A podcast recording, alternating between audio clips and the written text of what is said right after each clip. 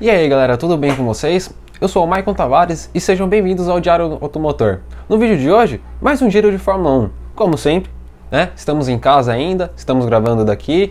É, fique em casa, quem puder. O momento é complicado, né? Mas vamos lá. Uh, saiu uma, saiu uma informação da Fórmula 1, né? A Fórmula 1 de, é, finalmente oficializou a nova classificação para a Fórmula 1. Né? Tem muita gente falando, ah, estão mudando a essência da Fórmula 1, que não sei o que.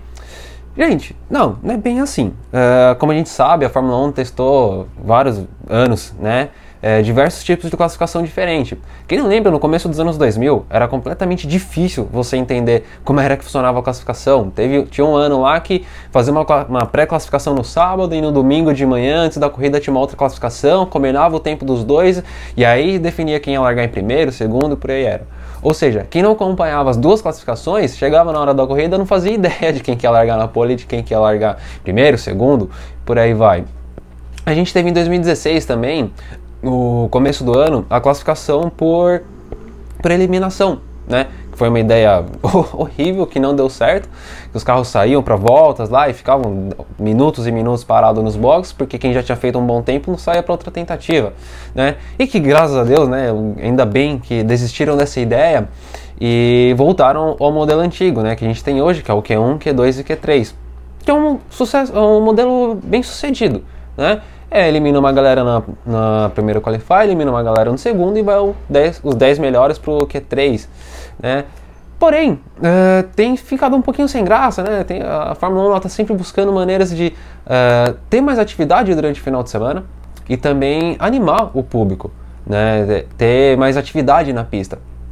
E é por isso que nesse ano, né, de 2021, em três finais de semana diferentes, nós teremos uma a super classificação.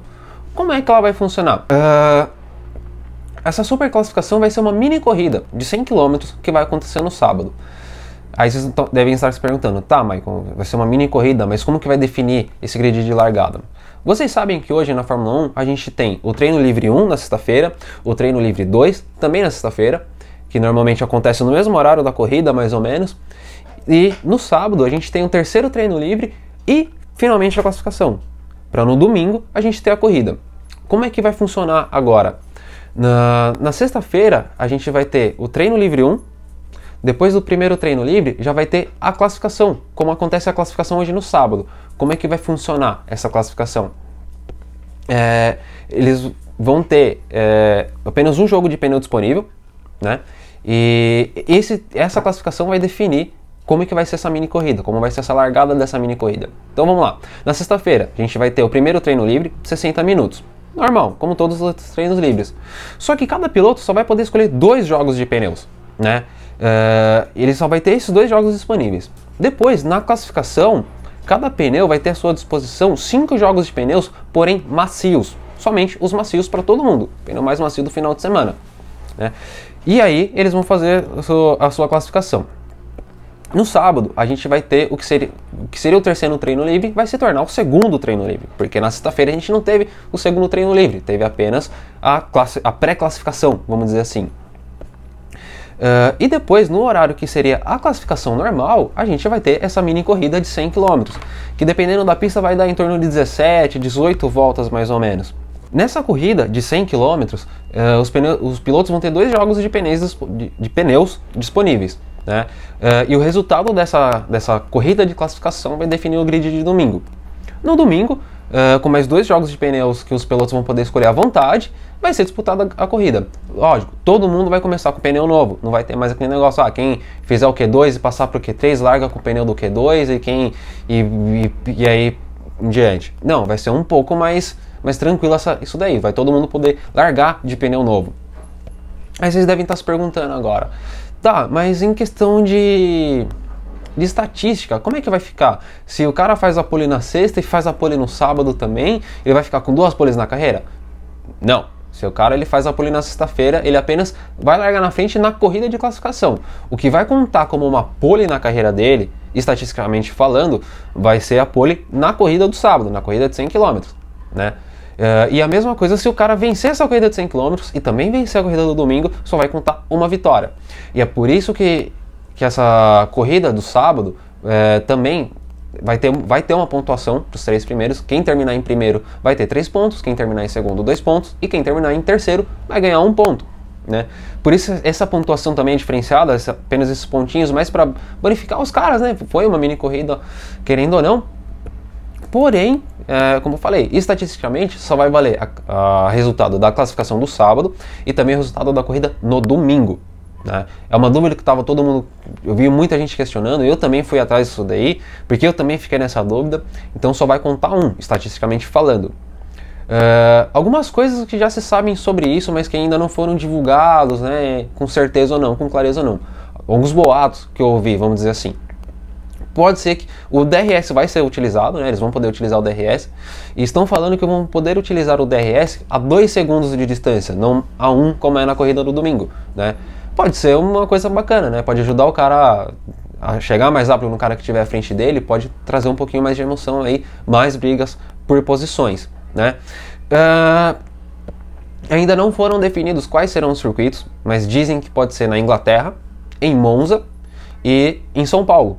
Né? Só que como a gente não sabe ainda se vai ter a corrida, o Grande Prêmio do Brasil, então fica difícil dizer se vai ter, se vai ser no Brasil mesmo ou não, ou se vão, vão ser essas três. Eles ainda estão estudando quais grandes prêmios serão. E logo, provavelmente eles vão divulgar logo menos. As regras de parque fechado vão mudar um pouco também. Uh, eles vão poder mexer um pouco mais nos carros entre, entre a classificação da sexta-feira e a corrida no sábado, então eles vão poder preparar. Que assim, o, o terceiro treino livre, o primeiro treino livre, na verdade, a galera vai usar muito para já preparar o carro para a classificação mesmo, para primeira classificação, vamos dizer assim, da sexta-feira. Então eles vão ter que andar um pouco mais na pista.